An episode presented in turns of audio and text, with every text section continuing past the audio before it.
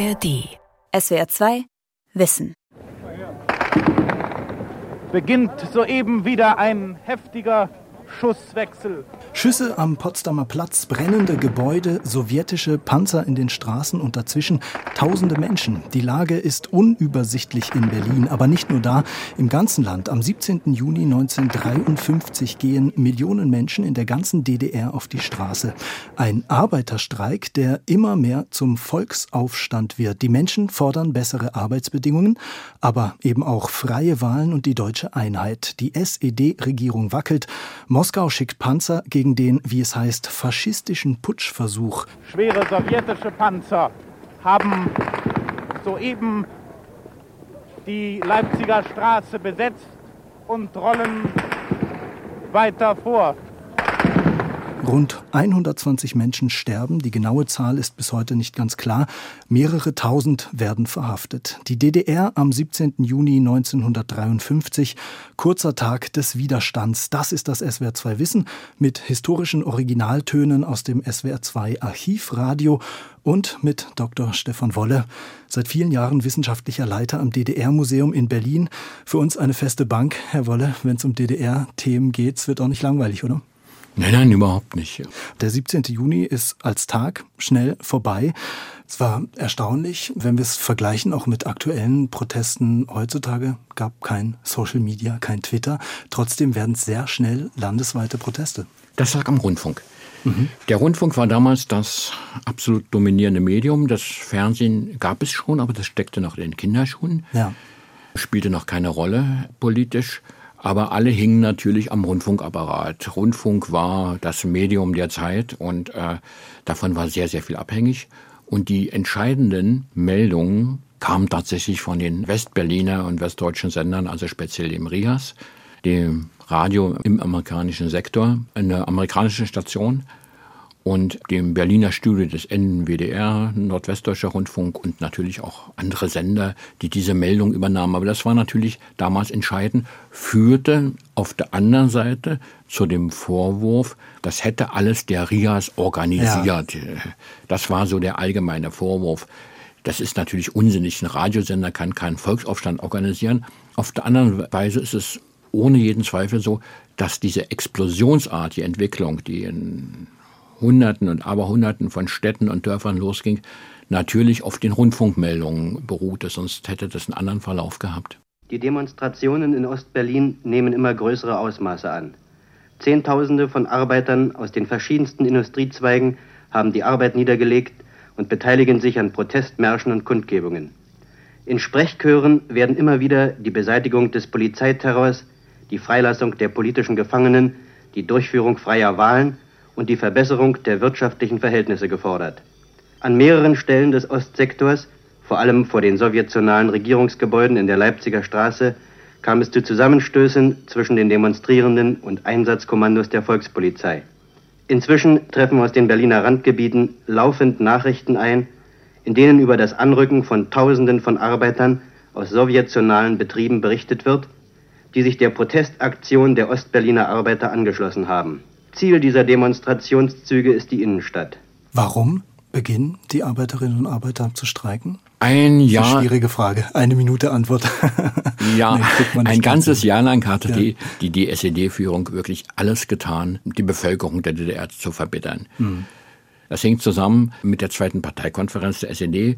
Die Parole war Aufbau des Sozialismus. Das hieß im Konkreten Verringerung des ohnehin bescheidenen Lebensstandards, großer Druck auf die Kirche, Verfolgung der bürgerlichen Mittelschichten, also der selbstständigen Handwerker und Gewerbetreibenden, Militarisierung, politische Verhaftungen.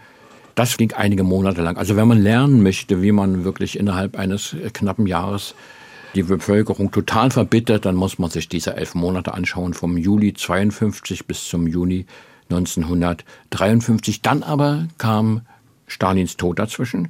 Und die politische Richtung in Moskau war vollkommen unklar.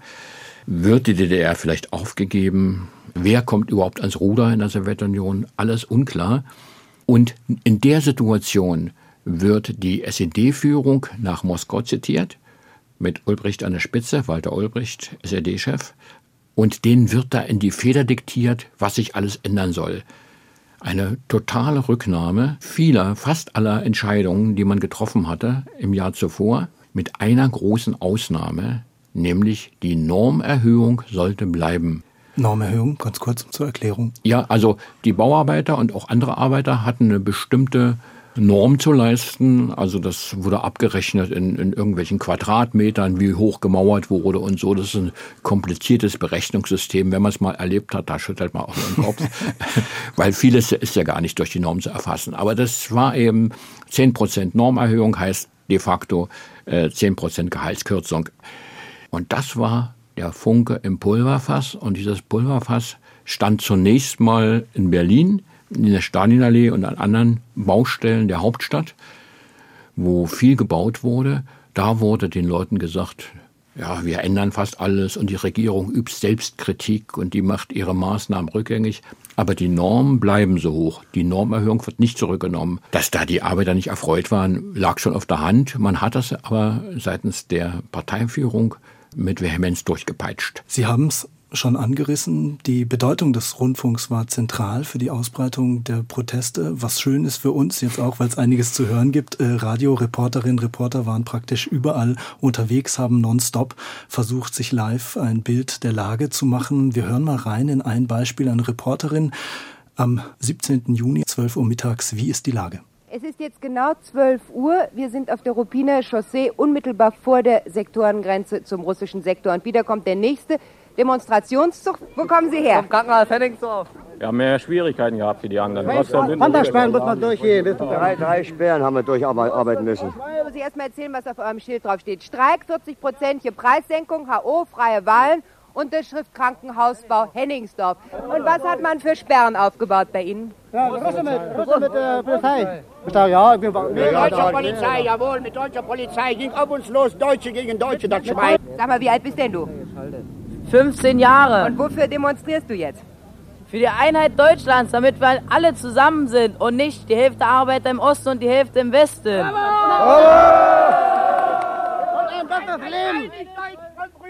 Die müssten sich wohl schämen, dass sie an der Grenze hinstellen, auf uns mit Gewehre drauf zugehen. Sagen Sie, Mann, dass die gestanden haben und nur von schießen wollten. So was haben wir noch nicht erlebt, dass äh, Deutsche auf Deutsche schießen wollen. Was sind Sie vom Beruf? Hier Bauarbeiter. Ist ja ganz interessant. Also hörbar, tumultartig geht's zu. Die Empörung ist groß, aber was immer gleich auch mitschwingt, ist hier ganz offensichtlich die Forderung oder der Wunsch nach der deutschen Einheit. Also ganz typisch für diese Forderung jetzt der Arbeit aus Henningsdorf, aber auch überall in vielen Orten und Städten und Gemeinden ist immer eine Mischung aus rein äh, materiellen Forderungen, die ja. typisch sind natürlich für eine Gewerkschaftsbewegung, äh, für eine Arbeiterbewegung. Da geht es um die Proteste gegen die Normerhöhung, aber auch gegen die hohen äh, Preise der HO. Das Stichwort ist ja gefallen. Mhm. In der HO konnte man über die Lebensmittelkarten hinaus zu sehr stark überzogenen Preisen weitere äh, Produkte kaufen, Lebensmittel, Kleidung und anderes. Das erregte sehr viel Unwillen, sehr viel Protest und das mischte sich von Anfang an und an allen Orten typischerweise mit rein politischen Forderungen. Meistens freie Wahlen wurden gefordert, wobei sich jeder denken konnte, dass die SED da nicht sehr viel Stimmen bekommen hätte. Und Einig Einigkeit Deutschlands. Das waren so, das, das vermischte sich, das war eigentlich untrennbar miteinander verbunden. Was meinen Sie denn zu dem Zeitpunkt, den wir hier auch gerade im Hörbeitrag äh, besprochen haben? Wie gefährlich ist dieser Protest für die SED-Regierung als für wie gefährlich hat man ihn wahrgenommen? Also der Machtapparat der SED, der Parteiapparat, aber auch die Volkspolizei und die Staatssicherheit befanden sich in einem Zustand vollkommener Orientierungslosigkeit. Schon seit mhm. der Verkündung des neuen Kurses wussten die gar nicht mehr, wie es langgehen soll und wie sie sich verhalten sollen. Und von oben kamen keine Befehle mehr. Die Parteiführung war geflüchtet unter die Obhut äh, der Besatzungsmacht in Karlshorst. Da saßen dann Ulbricht und seine Gesinnungsgenossen und äh, zitterten vor dem eigenen Volk, gaben aber von dort keine Anweisung mehr heraus, sondern ja. es bedurfte dann der Erklärung der sowjetischen Besatzungsmacht, dass ab 13 Uhr das Kriegsrecht verhängt sei. Lassen wir uns da einmal, Entschuldigung, dass ich unterbreche, einmal ganz kurz reinhören. Um 13 Uhr geht dann nämlich über den Rundfunk wieder äh, folgender Befehl ja. Des Militärkommandanten des sowjetischen Sektors von Berlin. Für die Herbeiführung einer festen öffentlichen Ordnung im sowjetischen Sektor von Berlin wird befohlen. Erstens. Ab 13 Uhr des 17. Juni 1953 wird im sowjetischen Sektor von Berlin der Ausnahmezustand verhängt. So, jetzt können wir weiterreden, Herr Wolle. Was bedeutet das? Dieser Ausnahmezustand, die Sowjetmacht greift ein. In den Innenstädten, in Berlin, in Leipzig, in Halle, in Dresden und vielen anderen Städten, Jena, Weimar und so weiter, erschienen früher oder später sowjetische Militäreinheiten, also in der Regel Panzer, Fahrzeuge mit aufgesessener Infanterie, bewaffnet mit Maschinenpistolen, die ziemlich rigoros eingriffen. Man muss allerdings natürlich jetzt auch das ein bisschen relativieren. Insofern, man bemühte sich, es zu keinem, also seitens der sowjetischen Truppen, es zu keinem sinnlosen Blutvergießen kommen zu lassen, ja. Die Panzer fuhren relativ langsam in die Menschenmenge hinein. Die Leute konnten auseinanderrennen. Oder wie wir den Filmofen auch sehen, haben sie dann zum Teil die Panzer mit Steinen beworfen und derartiges. Oder mit Holzlatten äh, malträtiert, was natürlich militärisch vollkommen sinnlos ist. Ja. Und erst als sich das dann zuspitzte, äh, gaben die sowjetischen Soldaten Warnschüsse ab. Und wenn das nicht half, wie zum Beispiel auch in der Leipziger Straße, in der Brandenburger Tor, dann wurde auch scharf in die Menge geschossen und es gab Tote in verschiedenen, in verschiedenen Städten. Ich hatte eingangs die Zahl von 120 ungefähr genannt. Ist das eine, die Sie bestätigen oder nach unten ja, da, korrigieren? da gibt würden? es mehrere unklare Fälle, mhm. die, wo man nicht genau weiß, was eigentlich passiert ist. Nachdem die sowjetischen Truppen sozusagen schon wieder die äh, Oberherrschaft in den Händen hatten, wurden relativ willkürlich Leute verhaftet und auch äh, standrechtlich erschossen. Und dann wurde am nächsten Tag schon wurden da dann Plakate ausgehängt mit den Namen. Das war eine deutliche Einschüchterung der Bevölkerung. Also wenn ihr jetzt hier wirklich jetzt gegen die, gegen die sowjetische Besatzungsmacht die Hand erhebt, dann wird äh, mit rigorosen Mitteln dagegen vorgegangen. Diese Botschaft wurde auch verstanden, die kam an und die wurde auch ernst genommen. Wir machen einen Sprung auf die andere Seite, in Anführungszeichen, auf die Westseite. Wie überrascht war man in der Bundesrepublik international von dem, was da plötzlich passierte? Alle Seiten waren vollkommen überrascht von den Ereignissen. Das betrifft sowohl die Staatssicherheit der DDR ja. und die äh, Partei und so weiter. Wir haben nichts von dem geahnt, was sich da zusammenbraut und wie explosiv die Situation ist. Aber es betrifft auch die westlichen Geheimdienste. Man kennt ja inzwischen die Akten auch des Bundesnachrichtendienstes und der den. Die haben die unsinnige Meldung verbreitet, also der BND, das hätte alles Ulbricht organisiert, um die sowjetische Macht auf den Plan zu rufen, weil ist jetzt ein bisschen um Dreiecken gedacht, okay, aber ja. nicht so ganz, nicht so ganz unlogisch. Spezieller Plan. Ja, nicht so ganz unlogisch, weil in der Tat im letzten unterm Strich kurzfristig der Aufstand tatsächlich die Herrschaft von Ulbricht stabilisiert hat. Ulbricht sollte ja abgesetzt werden, der stand schon kurz vor seinem Sturz. Und nach dem Volksaufstand hatte er seine Macht sozusagen stabilisiert und das auch seine innerparteilichen Gegner eliminiert. Also das heißt in dem Fall einfach nur rausgeschmissen und auf untergeordnete Posten verschoben.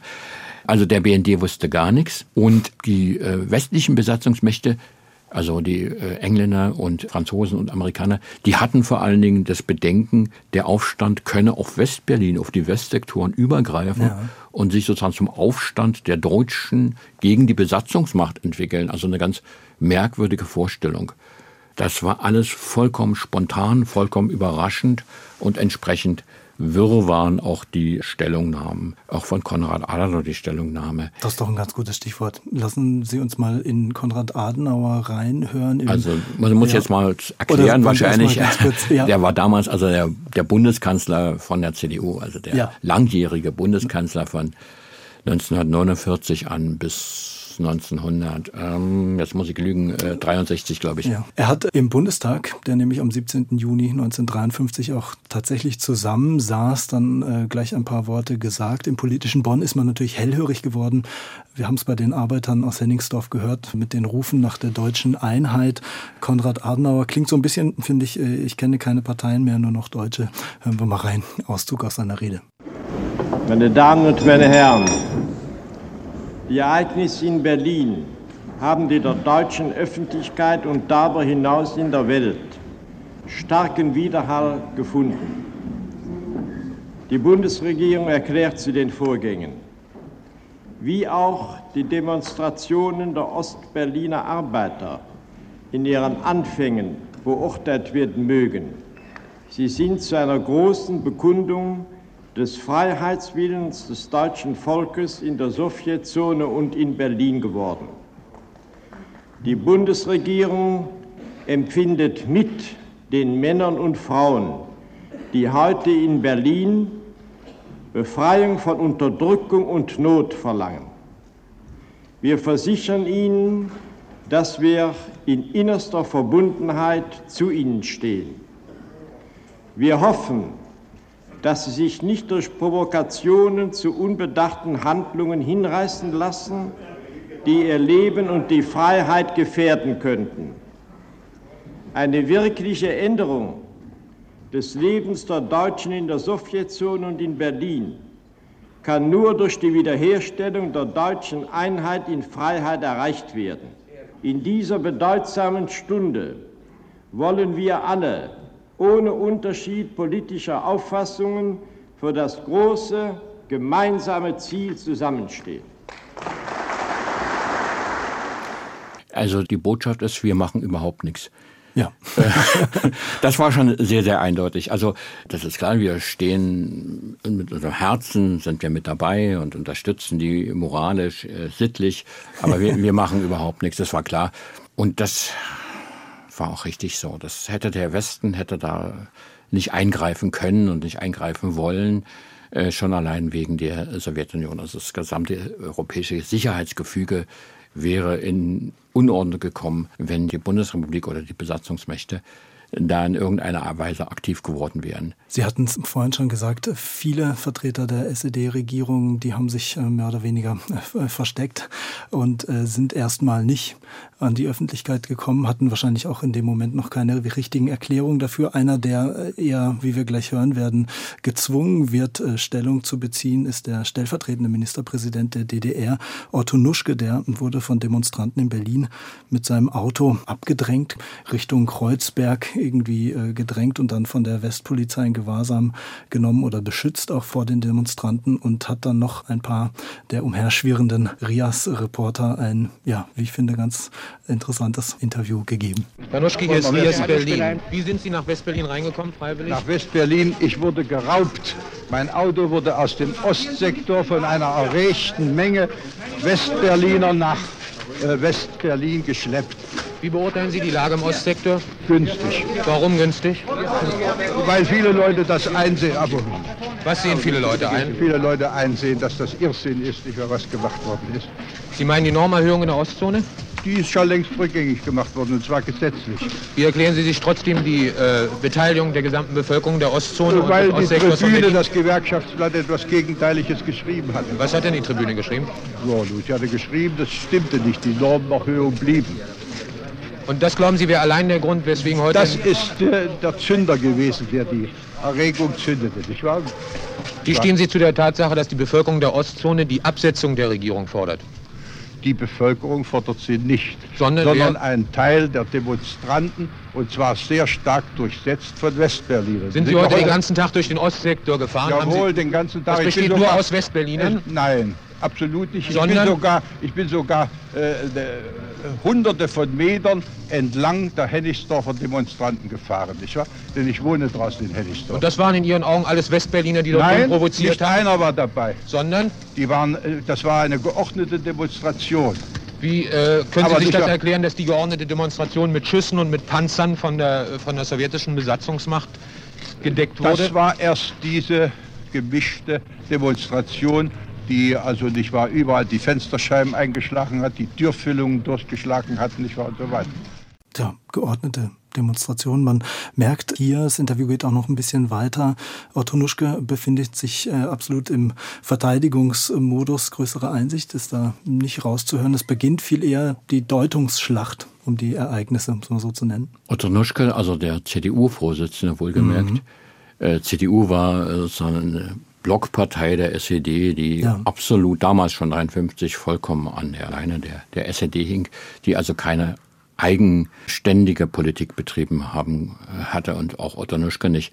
Der war ja noch relativ, sagen wir mal, aufgeschlossen und moderat. Er hat ja nur immerhin zugegeben, dass die Demonstranten nicht alles Westberliner sind sich da zum Teil widersprochen und so. Es ist eine schwierige Situation, spontan so ein Interview machen Klar. zu müssen. Dass er es überhaupt gemacht hat, ist erstaunlich. Ist eigentlich ganz nett, Das ist die, äh, eigentlich das Erstaunliche an diesem Tondokument. Ich hatte es jetzt gerade ein bisschen martialisch beschrieben. Es beginnt die Deutungsschlacht, aber ich glaube, wenn wir den folgenden Beitrag hören, dann ist ein bisschen besser verständlich, was damit gemeint ist. Es beginnt eigentlich unmittelbar, vielleicht schon am 17., aber vor allem auch am 18. Juni, dann eben auch, weil wir die Bedeutung des Rundfunks angesprochen haben, über den Ostberliner Rundfunk doch eine Deutung der Ereignisse aus ja, SED-Sicht. Einer der führenden Kommentator der Zeit ist Karl Eduard von Schnitzler. Ganz kurz, Herr Wolle, was war das für ein Mann? Karl Eduard von Schnitzler war so ungefähr der bestgehasste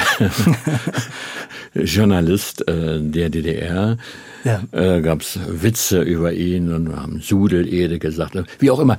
Der kam ursprünglich auch vom NWDR hat sich dann hier in Ostberlin äh, der Propaganda zur Verfügung gestellt und war so der oberste SED-Hetzer, um es mal auf einen kurzen Begriff zu bringen. Ja, hat er knallhart durchgezogen. Ja, bis 89 hat er da. Hat auch später nichts drauf kommen lassen, der war unbe unbelehrbar. Ja, und hat aber dann auch in gewisser Weise in dem Kommentar, da hören wir jetzt gleich mal einen Auszug draus, so ein bisschen die Leitdeutung rausgegeben der nächsten Tage. Die Provokation ist zusammengebrochen. An dieser Tatsache kommen die westlichen Agenturen nicht vorbei. Mögen sie noch so viel schreien. Es gelang ihnen, eine Reihe von Betrieben stillzulegen. Der Generalstreik, zu dem sie die Berliner Arbeiter verführen wollten, ist nicht gelungen und konnte nicht gelingen.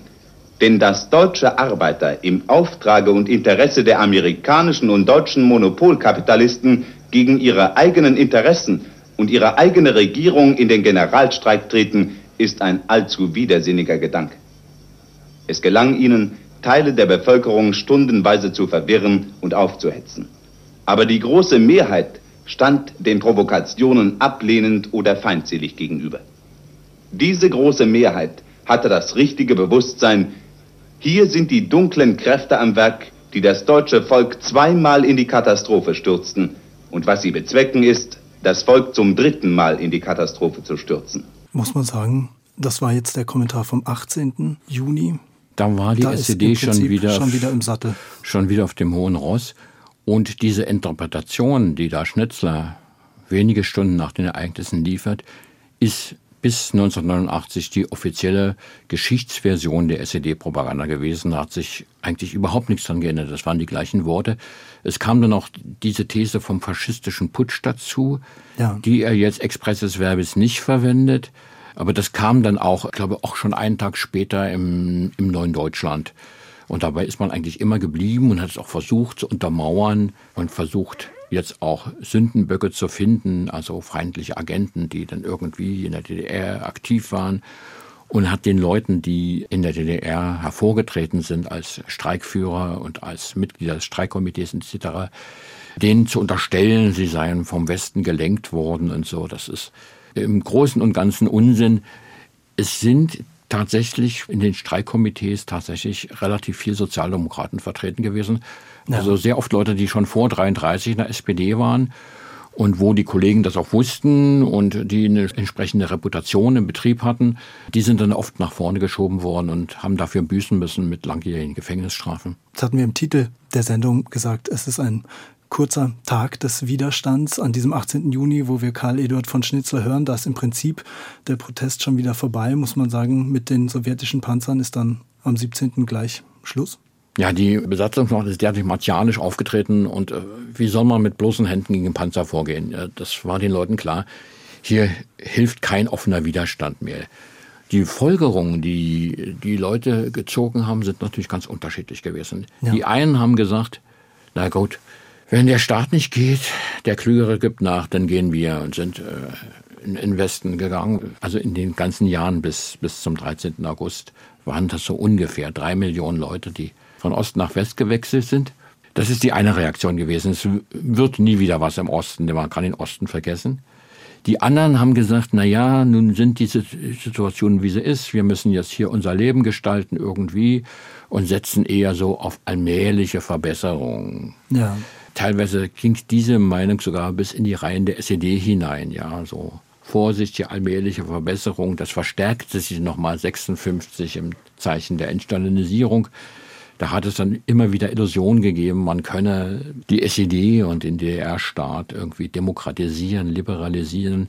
Das hat sich ja alles als Illusion herausgestellt. Trotzdem hat es damals immer diese Meinung gegeben und ein sehr großer Teil war eben einfach opportunistisch und sagt, das ist jetzt wie es ist und wir müssen jetzt irgendwie irgendwie damit leben und irgendwie damit klarkommen und äh, das war auch eine weit verbreitete Haltung natürlich, so dass auch innerhalb der DDR natürlich dieser Tag irgendwie untergründig schon präsent blieb, nicht zuletzt auch im Machtapparat.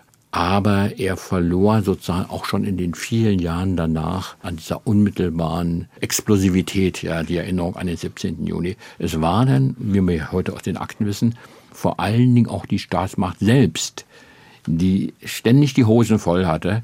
Es könne wieder sowas sein und auch manisch auf diesen Tag als Tag, als 17. Juni gestarrt. Da gibt es viele Akten über den 17. Juni 55 und 56 und 57, ja. wo, die, wo die Staatssicherheit und die Partei immer die Furcht hatten, dieser Tag könne Anlass sein, dass sich wieder sowas entwickelt, was aber nicht passiert ist. Ganz zum Schluss, Stefan Wolle, nochmal persönlich gefragt. Sie beschäftigen sich so viel mit der Geschichte der DDR.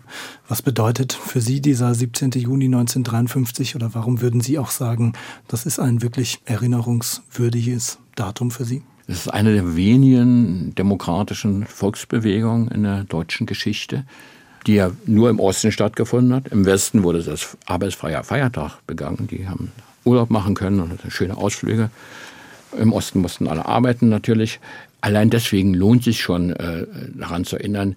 Und es widerlegt auch eine sehr verklärende ostalgische Sicht auf die DDR, ja. wo sich ja zunehmend die netten und positiven und freundlichen Züge dieses totalitären Staates in den Vordergrund schiebt, einfach weil die Leute sich viel lieber erinnern an die Figuren des Kinderfernsehens und an die mhm. Produkte, die es da so gegeben hat und wie gut die Hallorenkugeln geschmeckt haben. Das ist ja das ist eine angenehmere Erinnerung. Ja, ja, das sind die schönen Erinnerungen. Es ist auch menschlich und es ist auch richtig so. Es ist auch eine Art Sieg über den Totalitarismus, dass die Leute sich lieber an, an, an, an Pitti-Platsche erinnern als an Erich Mielke. Aber mit Ihnen haben wir jetzt gehört, dass es sich lohnt, auch nochmal in die anderen Töne reinzuhören. Die DDR am 17. Juni 1953, kurzer Tag des Widerstands. Das war das SWR2 Wissen mit Originaltönen aus dem SWR2 Archivradio und mit Stefan Wolle, wissenschaftlicher Leiter des Berliner DDR-Museums. Vielen Dank Ihnen für Ihre Zeit und die Expertise, Herr Wolle. Bitteschön. Die Töne aus dieser Sendung finden Sie in Originallänge im SWR2 Archivradio auf swr2.de und in der ARD Audiothek. Und da finden Sie auch weitere SWR2 Wissen zum Themenkomplex DDR, etwa zum Ende der DDR oder zum Thema Menschenraub im Kalten Krieg. Mein Name ist Lukas Meyer-Blankenburg. SWR2 Wissen. Manuskripte und weiterführende Informationen zu unserem Podcast und den einzelnen Folgen gibt es unter swr2wissen.de.